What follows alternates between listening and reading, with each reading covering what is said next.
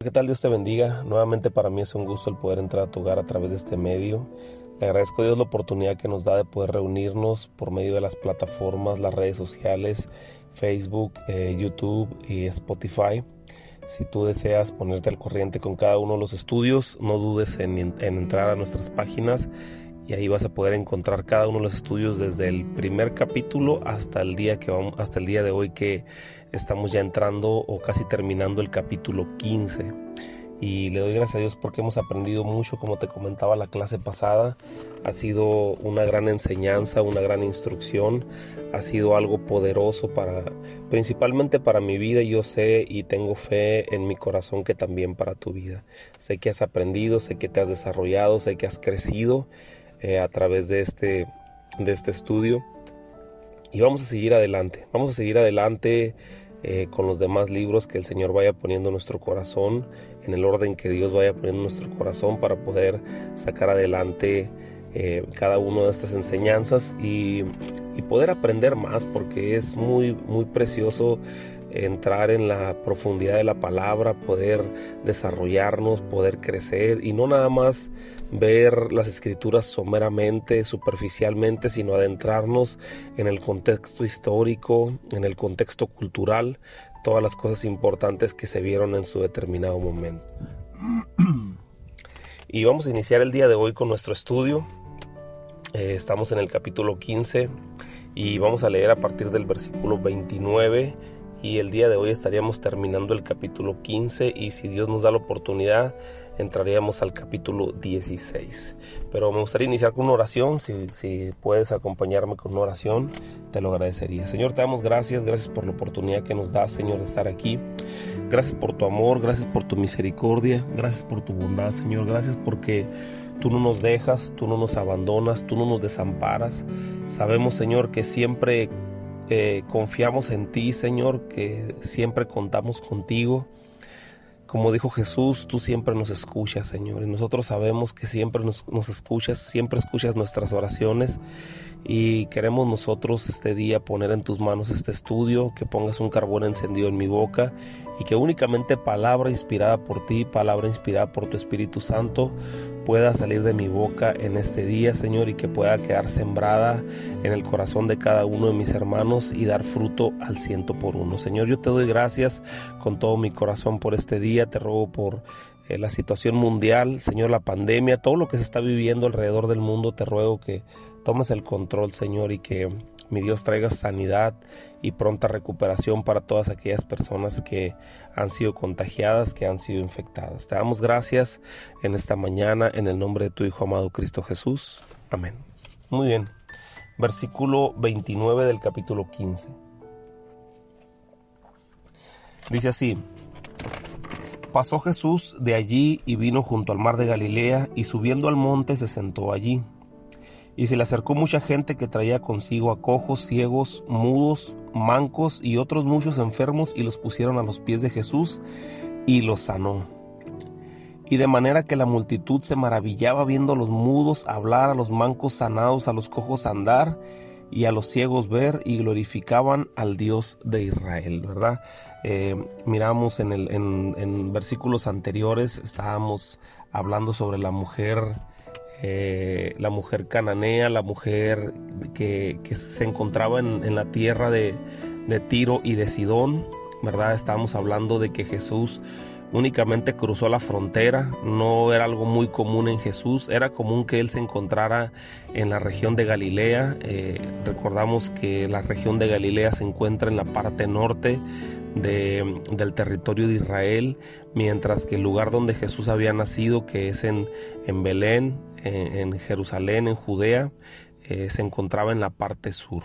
Y entonces a Jesús le gustaba mucho porque en alguna ocasión miramos ahí en el, estudio que se acercaron sus hermanos, su familia, y él dijo, nadie es profeta, o, no hay profeta sin honras, sino en su propia tierra, ¿verdad?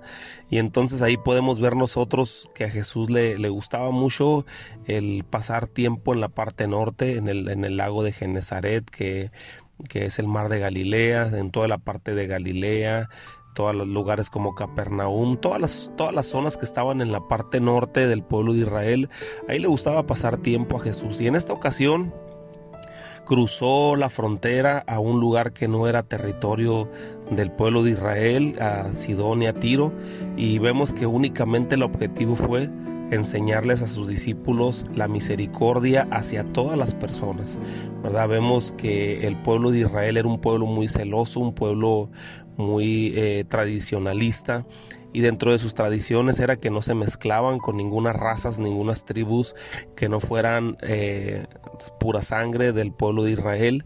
Y entonces Jesús va y hace misericordia con aquella mujer que se encontraba del otro lado de la frontera y entonces eh, podemos ver nosotros que Jesús les, tenía una gran enseñanza a sus discípulos, ¿verdad? Todo lo que hizo Jesús, la manera en cómo se dirigió a la mujer, la manera en cómo la mujer se dirigió, cómo humilló su corazón delante de la presencia de Jesús, ¿verdad? Eh, nos hace entender que la misericordia de Dios se extiende para todas las personas que tengan un corazón dispuesto a buscar su presencia, ¿verdad? Entonces la enseñanza que nos dejaba la mujer cananea, la mujer que se encontraba en Tiro y en Sidón, en aquel, territorio que no era parte del pueblo judío, nos, nos enseña que es verdadero lo que Jesús enseñó en el Sermón del Monte, ¿verdad? Un, que bienaventurados los que son pobres en espíritu, porque de ellos es el reino de los cielos, ¿verdad? Todo aquel que se considera corto delante de la presencia del Señor, todo aquel que se considera falto delante de su presencia, ¿verdad? Son las personas que, como dice su palabra, al que se humilla, Dios lo exalta, ¿verdad? Y esta mujer tomó la decisión de humillarse delante de la, de la persona indicada, que era Jesús, el Rey de Reyes y el Señor de Señores. y aquí vemos que, que, después de esa situación, después de que, de, que, de que va con la mujer, regresa nuevamente al territorio, ¿verdad? Regresa nuevamente a Galilea, al mar de Galilea, eh, subió al monte, este, y empezó a acercarse mucha gente. Jesús ya tenía una fama impresionante, ya había mucha gente que lo conocía y sabían que Jesús sanaba, que Jesús tenía el poder de limpiar, de transformar las vidas, de transformar eh, una situación física en el cuerpo de las personas, ¿verdad? Porque él, traía el poder de Dios. El poder de Dios, como Jesús es Dios mismo, ¿verdad? Se manifestó eh, en, en, esos lugares a través de las sanidades, de las liberaciones, a través de que los cojos vieran, que los mancos, ¿verdad?, pudieran recuperar su movimiento, que los ciegos, que los enfermos, cualquier enfermedad que tenían, eh, el Señor Jesús los sanaba, ¿no? Entonces aquí vemos cómo la multitud se maravillaba se maravillaba, se maravillaba en gran manera al ver los milagros, los prodigios y todo esto lo menciona Mateo, recordamos porque porque Isaías, el profeta Isaías mencionaba que el Mesías que había de venir iba a traer sanidades, liberaciones, que se iba a humillar a sí mismo, aún todavía no llegan a la parte donde ellos entienden que Jesús se iba a humillar a sí mismo, ¿verdad? Pero en ese tiempo ya se estaban viendo las grandes cosas que Isaías había dicho sobre Jesús, que era sanidad. Sanidades, él vino a, traer vista a los ciegos, ¿verdad? Que, a que los mudos recuperaran el habla, que los cojos saltaran y todo eso. Eh, eh, era, era parte de lo, que, de lo que se esperaba del Mesías y Jesús lo estaba cumpliendo al pie de la letra, ¿verdad? Entonces, Aquí vemos algo impresionante, vemos cómo las personas se maravillaban. Y yo sé que en este tiempo mi Dios no cambia, mi Dios es el mismo ayer, es el mismo hoy, es el mismo por los siglos de los siglos. Y si tú tienes una enfermedad, una necesidad, acércate a Jesús, pídele con fe y, yo sé que Él te puede sanar, ¿verdad? Yo no sé qué enfermedad puedas tener tú, pero no hay nada imposible. Aquí no limitaba a Jesús nada. Todas las historias que hemos visto han sido eh, historias de victoria, historias historias donde la verdad eh, Jesús no se limitaba a dar ese amor a través de los milagros y yo sé que en este tiempo Jesús sigue obrando de la misma manera porque es el mismo Dios de ayer, hoy y por los siglos de los siglos y, y nos podemos confiar, nos podemos acercar confiadamente, podemos acercarnos confiadamente al trono de su gracia y alcanzar esa misericordia y ese oportuno socorro. Así es que eh, sigamos creyendo y teniendo fe en lo que Jesús estaba haciendo. Versículo 32 dice, y Jesús llamando a sus discípulos dijo, tengo compasión de la gente porque ya tres días que están conmigo y no tienen que comer y enviarlos en ayunas no quiero, no sea que desmayen en el camino. Entonces sus discípulos le dijeron, ¿de dónde tenemos nosotros tantos panes en el desierto para saciar a una, a una multitud tan grande, verdad? Y Jesús les dijo, ¿cuántos panes tenéis? Y ellos dijeron, siete y unos pocos pececillos. Aquí vemos eh, cómo eh, los discípulos muchas veces divagaban un poquito entre, el entendimiento de las cosas, de las enseñanzas que les daba Jesús. Jesús trataba siempre de darles de darles eh, ejemplos del poder de Dios, de lo que Dios era capaz de hacer, de lo que Dios tenía el poder de ejecutar, ¿verdad? Un milagro grande, un milagro poderoso, ¿verdad? Que, que, que, que fue materializado ante los ojos de ellos. Acababan en el versículo, en el capítulo 14, 15, en el capítulo 14 o 13, mirábamos la alimentación de una multitud tan grande como cinco mil personas. En esta ocasión eran menos, eran cuatro mil personas. Eh, más, más mujeres y niños, ¿verdad? Y en aquella ocasión eran cinco mil más mujeres y niños y vemos cómo el Señor Jesús ordenó y con unos pocos panes, unos pocos peces que traía un joven que levantó su mano y él dijo yo quiero ofrendar lo que yo tengo para que estas personas sean alimentadas y cómo Dios honró lo que el joven hizo, ¿verdad? Y multiplicando los panes, multiplicando los peces y muchas personas fueron bendecidas de lo pequeño que de lo poco que el joven dio. Muchas personas fueron bendecidas y la enseñanza que, que en aquella ocasión yo te decía era que nosotros le demos al Señor lo poco que tenemos lo que nosotros consideramos que es poco porque el Señor, en las manos del Señor, Dios, el Señor lo multiplica de una forma impresionante. Pero aquí los vemos los discípulos nuevamente divagando, teniendo duda, no sabiendo que Jesús ya había, lo había hecho una vez, que Jesús ya había eh, multiplicado el pan y alimentado un montón de gente, era, era sencillo creer, bueno, al menos yo creo que hubiera sido sencillo creer que Jesús iba a volver a obrar ese milagro y lo volvió a obrar, pero como los discípulos quedaba su, su, su, vista tan corta, ¿verdad? Entonces vemos discípulos, vemos a los apóstoles, a los discípulos, personas tan naturales como tú y como yo, ¿verdad? Lo que yo te quiero dar a entender este día es que los discípulos son personas tan, tan, tan humanas, tan como tú y como yo, personas, ¿verdad? Que, que, tenían las mismas dudas, que tenían los mismos temores, que tenían las mismas eh, circunstancias, las mismas situaciones que tú y yo vivimos, ¿verdad? Por eso yo te quiero invitar a que tú entregues tu vida al Señor con todo tu corazón al servicio, porque no esperes a que, a que tú tengas toda la fe del mundo o que no tengas ningún temor para poder servir a Dios. Aquí vemos hombres tan naturales que ellos tomaron la decisión de creerle al Señor, de caminar con el Señor, de seguir al Señor y de aprender del gran Maestro. Y es lo que nosotros debemos de hacer en este tiempo también seguir al Señor, caminar conforme su voluntad, ¿verdad? Aunque a veces venga el, temor, la duda, el, cansancio, la tristeza, la desesperación, que a veces en nuestra carne lo vivimos, pero nosotros debemos de descansar en el Señor, ven, reposa en Él, busca su presencia y el Señor te va a dar la fortaleza. Entonces aquí vemos eh, a unos apóstoles tan humanos como tú y como yo, ¿verdad? Preguntándose nuevamente, después de haber visto un gran milagro, preguntándose, ahora cómo vamos a alimentar a estas personas, ¿verdad? Y entonces ahí es donde en el versículo 34 Jesús le dice, cuántos panes tienes? Y ellos dijeron, siete y unos pocos pececillos. O sea, no sabemos cuántos peces, no sé, podían ser más de siete o menos de siete, pero eran pocos para para la multitud tan grande. Y dice que entonces Jesús le dijo, manda a toda la multitud a que se, recueste sobre la tierra, ¿verdad?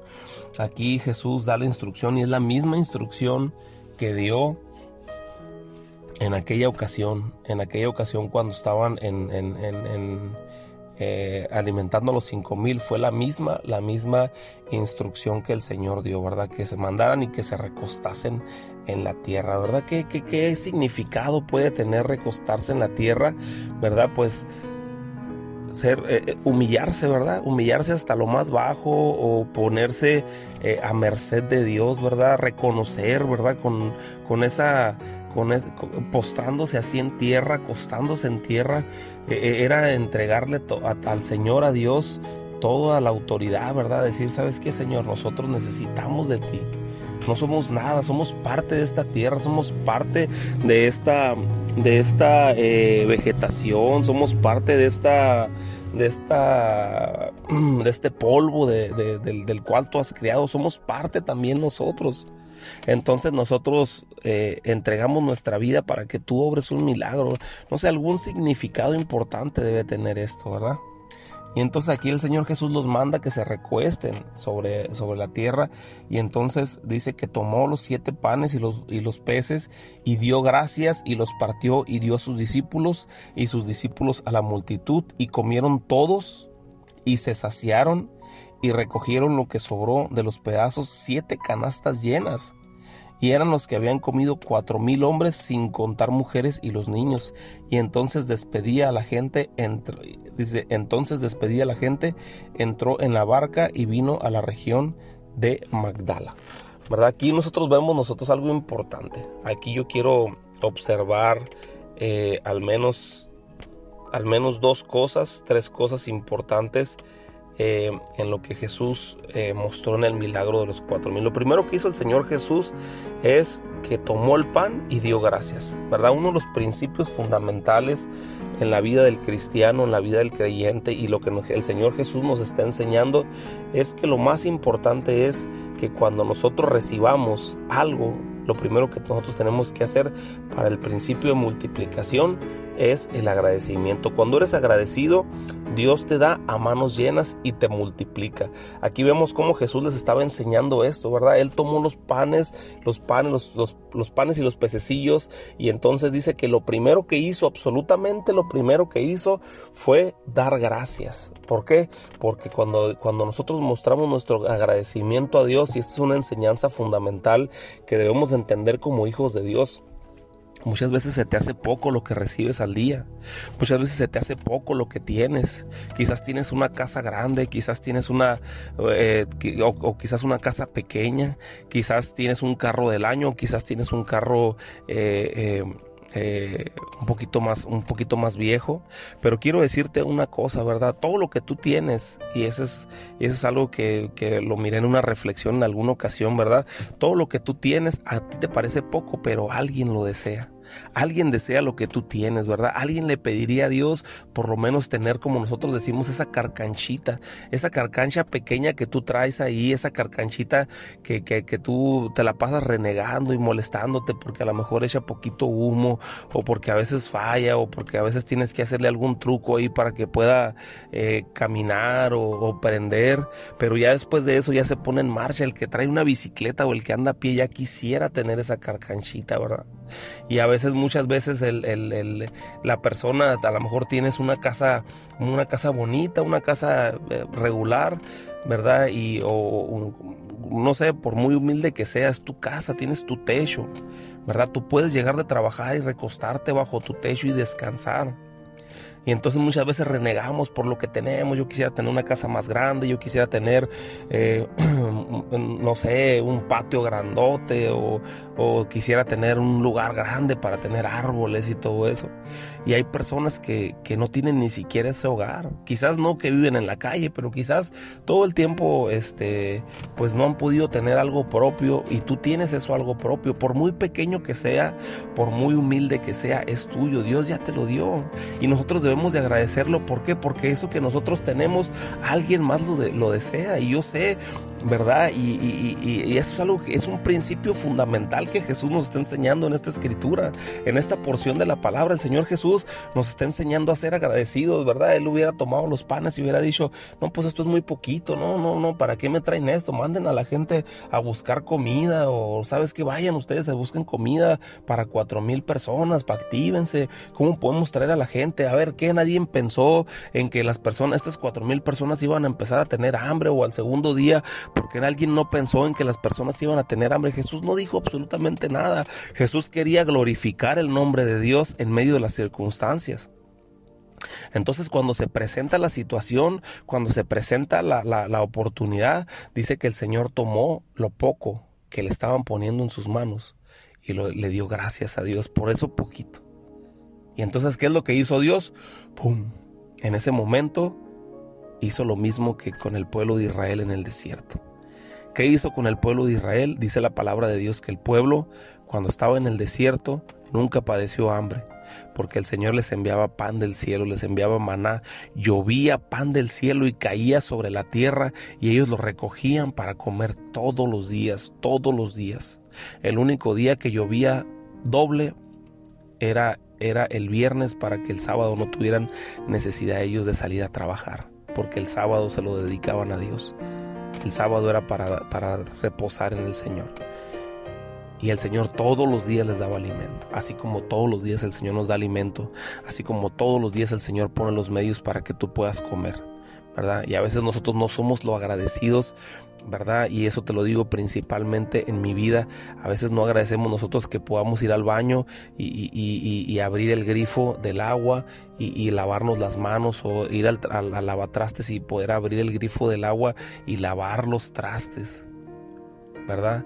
o no, agradecemos que podamos encender una estufa, que, quizás hay personas que no tienen estufa, que podamos encender una estufa y que tengamos el gas al alcance que tengamos ese techo, que tengamos esa cama, ¿verdad? Nos acostamos y muchas veces no agradecemos a Dios porque tenemos esa cama, pero es una cama que el, alambre te está lastimando desde hace un montón, ¿verdad? Y, y, en lugar de agradecerle a Dios antes de acostarte y decirle, Señor, gracias por esta cama, Gracias Señor por estas paredes, gracias por esta casa.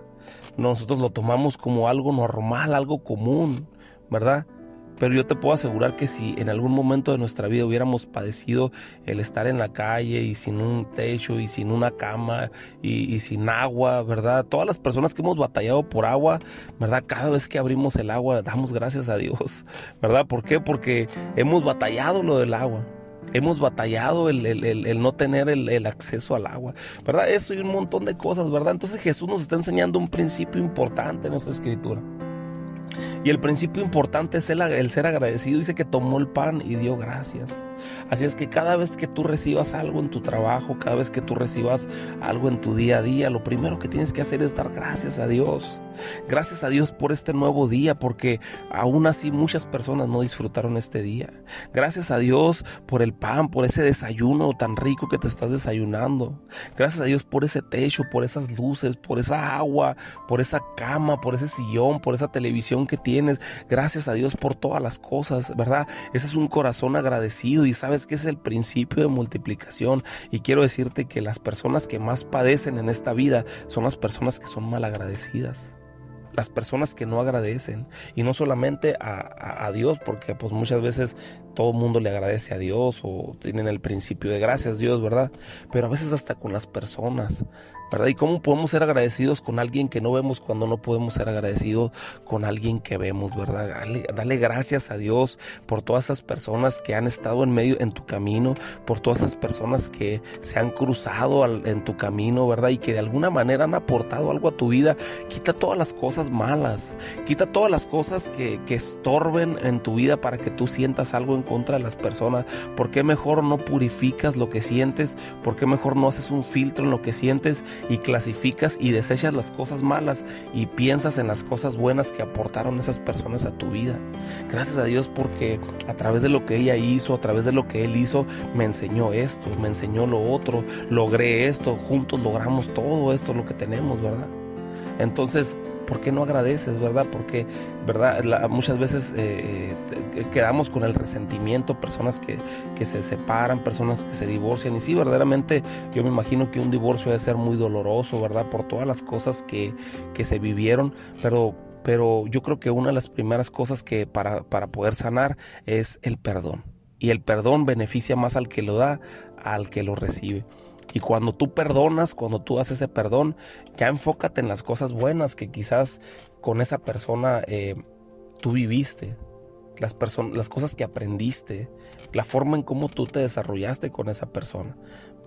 Y eso es lo importante, ¿verdad? El ser agradecido con todas las cosas. Aquí el Señor Jesús nos está dando un principio de agradecimiento importante. David era una de las personas más agradecidas. El rey David era una de las personas más agradecidas que ha existido en la historia, ¿verdad? El, señor, David, el rey David le daba gracias a Dios por todo. Gracias a Dios por todo y siempre estaba orando y siempre estaba cantando porque su corazón era un corazón de adorador, era un corazón que siempre buscaba agradecer a Dios eh, todas las cosas que le estaba dando. Si le daba el reino, si le quitaba el reino, si, si batallaba con algunos de enemigos, todo por todo le daba. David decía, si yo estoy viviendo estas circunstancias porque quizás Dios lo está permitiendo, así es que no importa. Gracias Dios por todo esto. Era un corazón conforme al corazón de Dios, un corazón agradecido, un corazón que buscaba agradar a Dios. Principio fundamental para nuestra vida es ser agradecido con Dios en todas las circunstancias, en todo lo que tú vives. La segunda cosa es que dice que Jesús dio a sus discípulos y sus discípulos a sus seguidores. Un discípulo entiende que lo que Dios está poniendo en tus manos no solo es para retenerlo, sino para darlo. Darlo a quien, a los más necesitados. Dios te ha bendecido, Dios ha puesto en tus manos una bendición.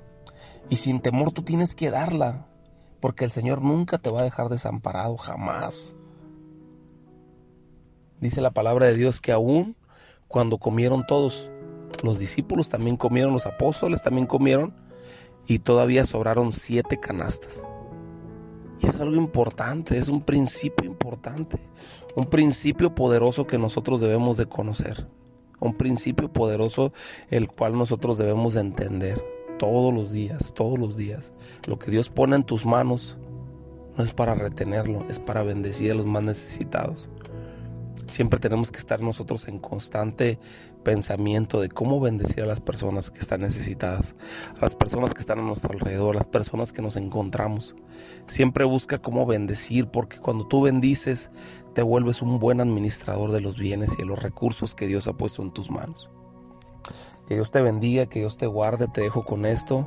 Espero que esta enseñanza la puedas atesorar en tu corazón y que pueda dar fruto al ciento por uno y que puedas tú ser de bendición para más personas.